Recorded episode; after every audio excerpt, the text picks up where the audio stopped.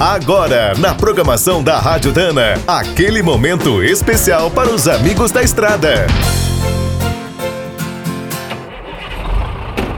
Está começando mais um minuto do caminhão. Fique por dentro das últimas notícias, histórias, dicas de manutenção e novas tecnologias.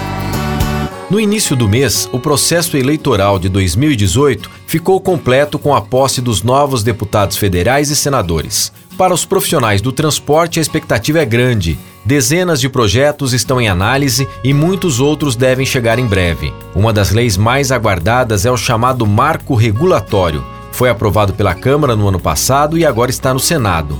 Outra iniciativa importante que está em tramitação obriga o governo federal a duplicar todas as BRs no prazo máximo de uma década. O incentivo à renovação da frota, além da reciclagem dos caminhões com mais de 30 anos, é mais um tema atualmente em debate. Como agora é preciso andar nas rodovias com as luzes acesas, uma proposta prevê que os veículos novos tenham faróis automáticos.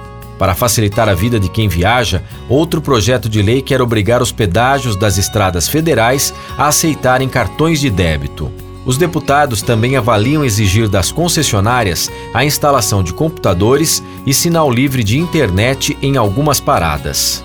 E a partir do novo decreto sobre a posse de armas, outra mudança em estudo é estender esse benefício aos caminhoneiros.